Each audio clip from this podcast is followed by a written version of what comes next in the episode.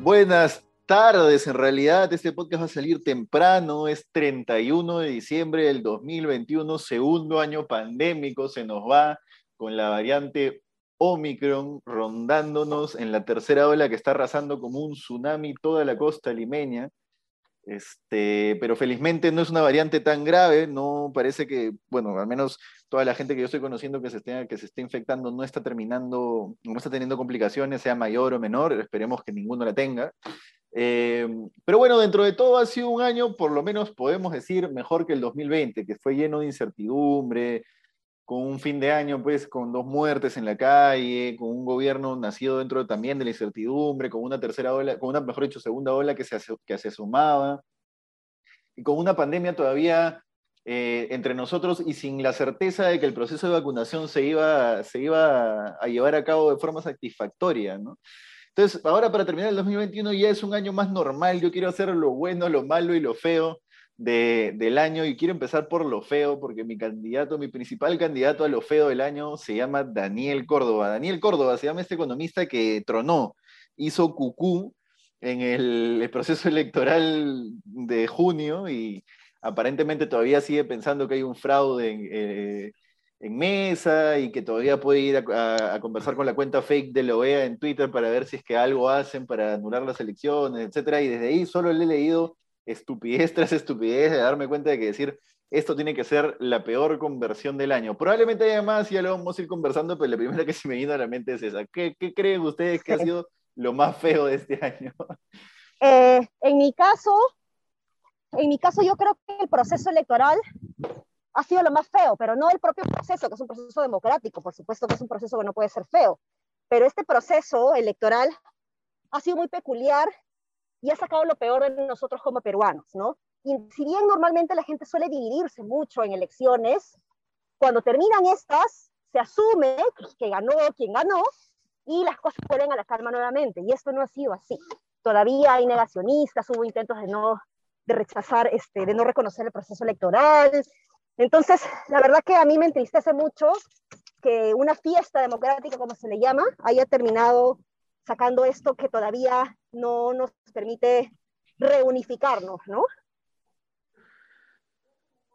Em, yo, em, a pesar de mi animadversión sobre eh, Daniel Córdoba, creo que lo más feo del año, más feo que él todavía, es la cantidad de gente con la mejor educación del Perú que se sumó al coro del fraude gente, conozco economistas que han hecho, que eran muy buenos en econometría, estadística, salió el estudio de Ipsos, salió todos los estudios econométricos de, ¿cómo se llama este economista de la Pacífico? Eduardo, no es lavado, eh, algo lavado. Eh, Pablo, Pablo. lo conoce, Pablo, lavado.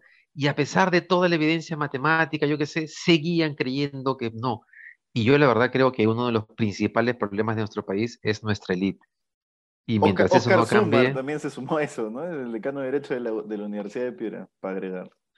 sí, pues confundimos las cosas y bueno, eso me parece, a mí, a mí, yo de hecho no he podido restablecer ciertos amistades en el, en el, en esto que dice Ale, en, en el, digamos, en el nivel de amistad que tenía antes, ¿no? Este, porque me, eh, me he decepcionado bastante de lo que pasó tras la segunda vuelta. Oye, oye, mi vecino se está prendiendo, pero bueno, este, voy a cerrar la ventana un ratito hasta que me entre, al podcast, hasta que me entre el humo.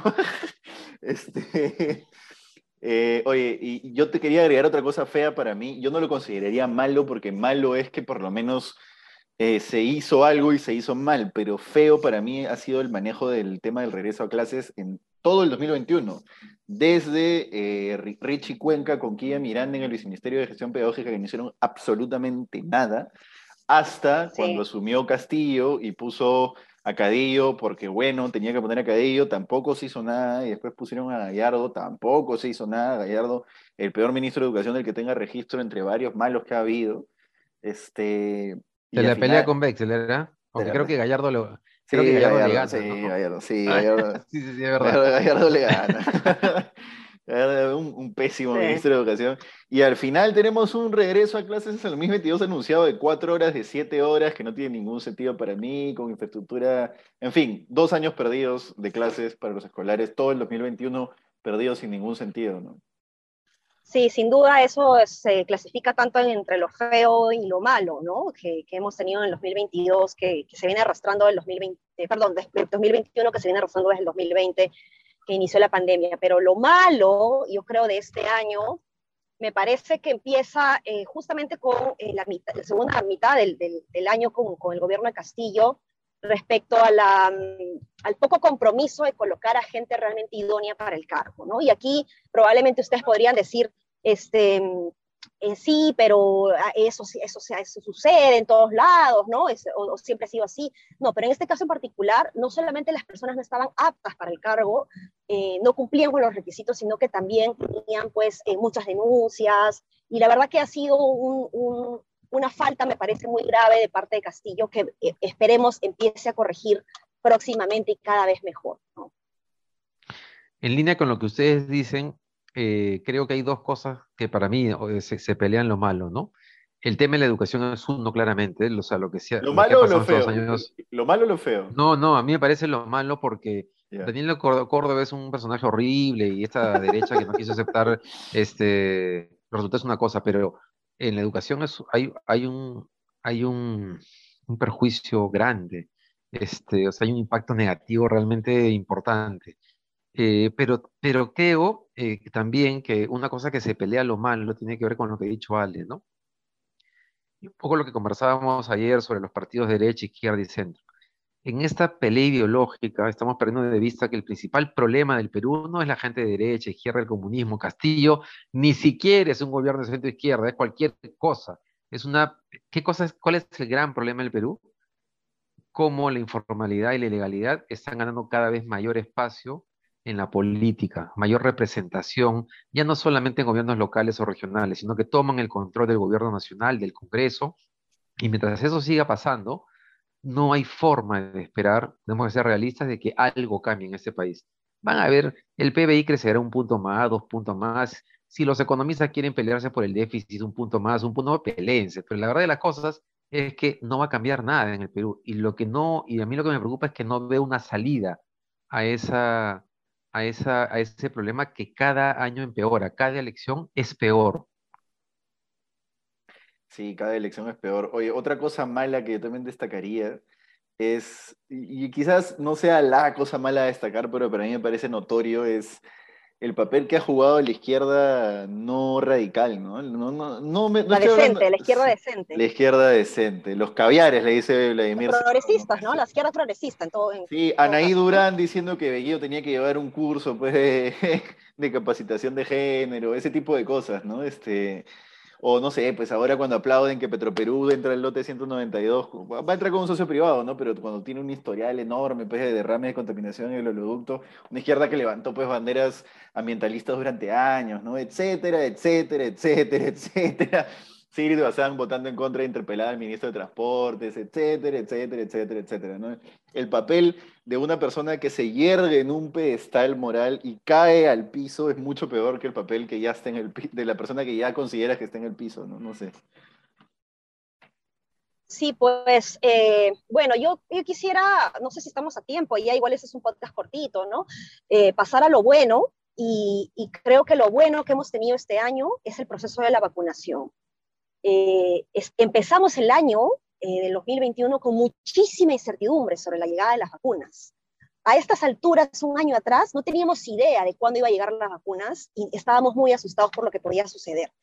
Sin embargo, hoy está terminando el año con una población, todavía no llegamos a la, a la de rebaño, pero con una aceleración en el proceso de vacunación bastante satisfactoria, ya el próximo año empieza a vacunarse a niños eh, de menores de 11 años, ¿no? de 5 a 11 años, y creo que eso es algo muy importante resaltar porque además ha trascendido a dos gobiernos, ¿no? no solamente se ha iniciado eh, con los esfuerzos de Sagasti, digamos, lo que se ha, podido continuar en el gobierno de Castillo, que es algo que también merece un aplauso porque Castillo pudo haber eh, cambiado las cosas, y lo que hicieron más bien fue eh, preservar, digamos, la experiencia, las cadenas de, los de, suministro y de procedimientos para asegurar las vacunas en todo el territorio nacional.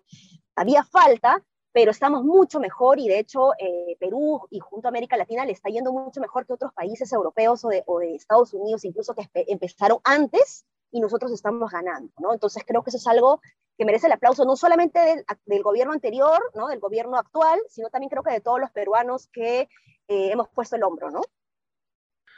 Yo, eh, Ale, sí, yo estoy de acuerdo con eso. Creo que claramente el tema de la vacunación es lo más importante. Hemos tenido mucha suerte de que la tercera ola no se produjese en septiembre, porque en esos solamente tres meses hemos pasado, no sé si de 35% o por ahí, a casi el 80% de vacunación. Es un salto en tres meses impresionante. impresionante. Y con todo lo que se le critica a Castillo, es increíble que, o sea, este es un tema muy grande. Y junto con ese es que hace unos meses tampoco se preveía que la economía iba a reaccionar como está reaccionando.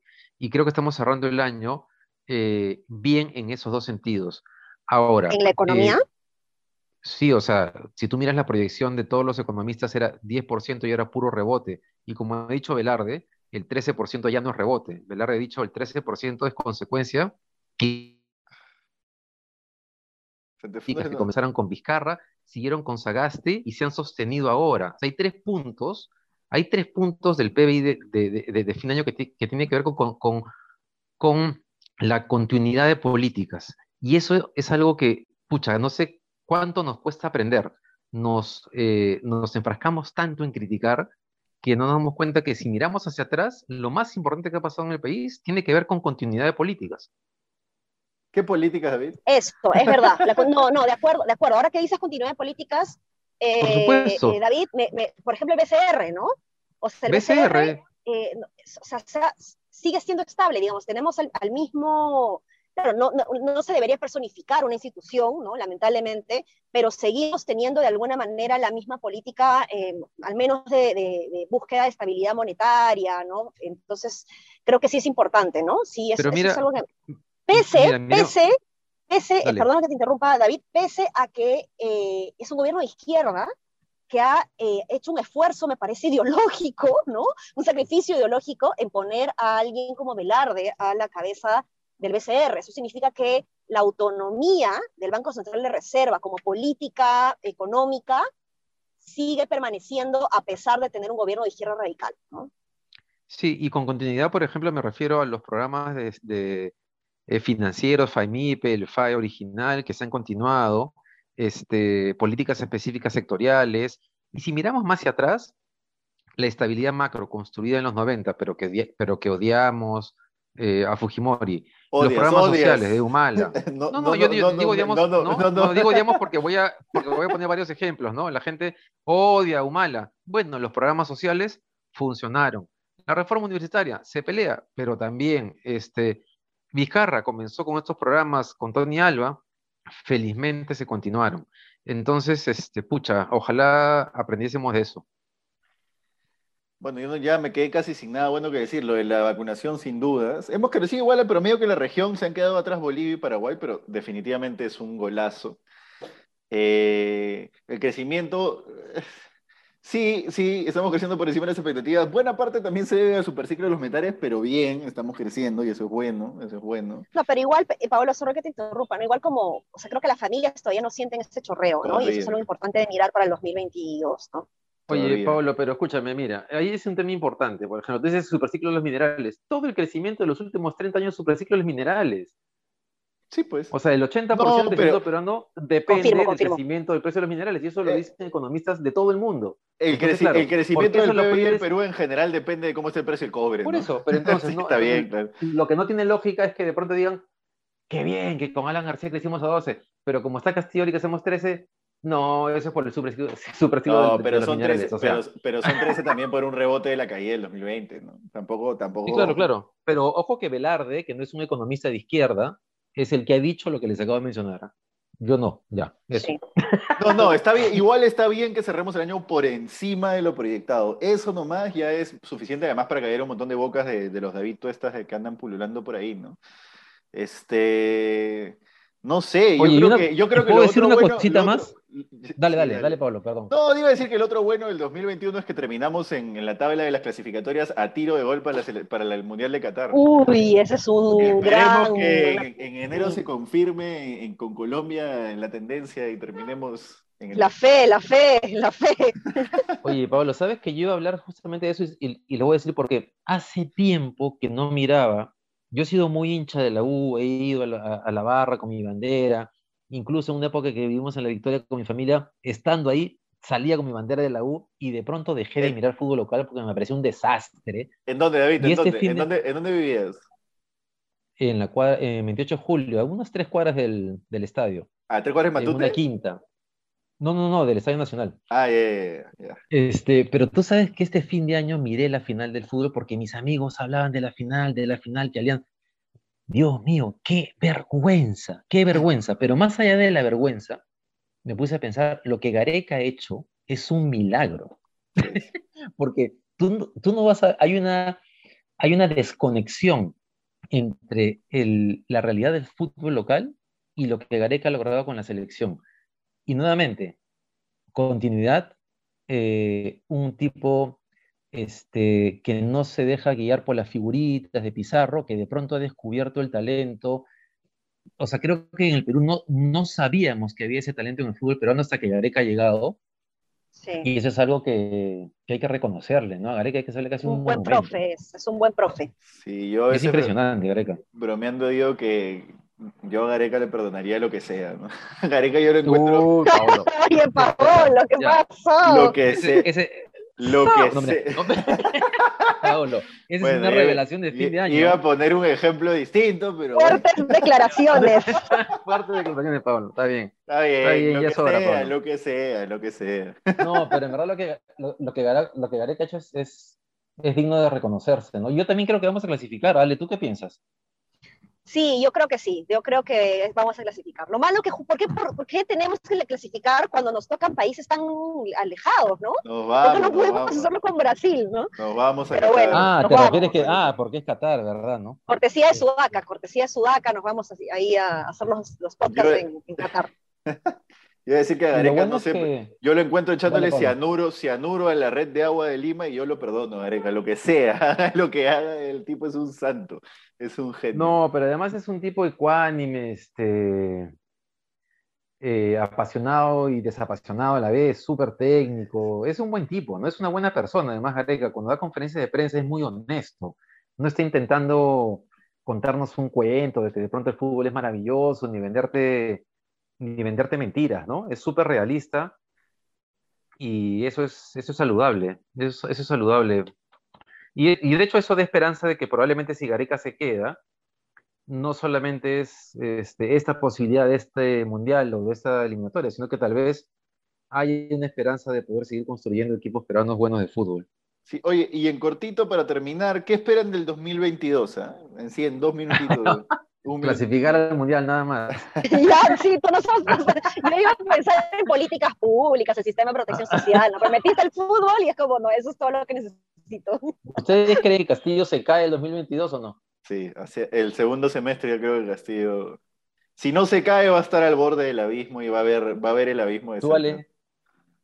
Yo, yo, bueno, yo lo que he escuchado de esas predicciones de astrología es que, es que para que, y- y- y para que lleguemos al mundial, Castillo se tiene que quedar. No sé qué tanto este, no, no, sé- no sé, bueno, evidentemente es astrología, ¿no? Es, es ¿Quién ha dicho eso? ¿Dónde has escuchado Un- eso? uno de esos Jaime, ese es, Eh, pero, y ¿En eso que es- serio? no sé, pues, ¿no? Sí, sí, sí, Mira, ahora se los creo- paso, ahora se los paso. Yo creo que Castillo, eh, bueno, tal vez voy a poner un condicional, pero si está metido en uno de estos casos que hemos visto, no pasa del, de julio, del primer semestre, y creo que a pesar de eso vamos a ir al Mundial. Ojalá que sea así. Ojalá, ojalá, que Y pase lo que, que y pase, que pero vamos la al pandemia. Eso, eso es lo otro que yo esperaba. Este año tenemos que dejar de usar mascarilla, por lo menos en espacios abiertos, y tenemos que dejar de preocuparnos de que nos vamos a morir. Ya, ya creo que esa sensación de que podemos morirnos se está yendo y en el 2022 se va a terminar de ir. Y el próximo año tal vez vuelvan las fiestas y la gente la va a reventar con todo, ¿no? Bueno, ya, ya. es lo que merita. ya Así que esperamos la fiesta de Sudaca para todos los seguidores del podcast. Hay que emborracharse, hay que emborracharse en la vida. Hay que emborracharse. Nada, eso es. Muchas gracias por seguirnos todo el 2021, nuestro primer año completo de podcast. Hemos hecho, estamos en el programa 295, una brutalidad. todavía no nos Mira hemos tú. peleado y todavía no nos hemos peleado, no nos hemos sacado los ojos. Así que nada, muchas gracias. Coméntenos, compártanos y díganos de qué quieren que hablemos. Nos seguiremos viendo el próximo año. Muchas gracias. Hasta el 2022. Chau, chau. Hasta el lunes. Nos Feliz año a todos. Feliz Chau, chau. año. Chao, chao.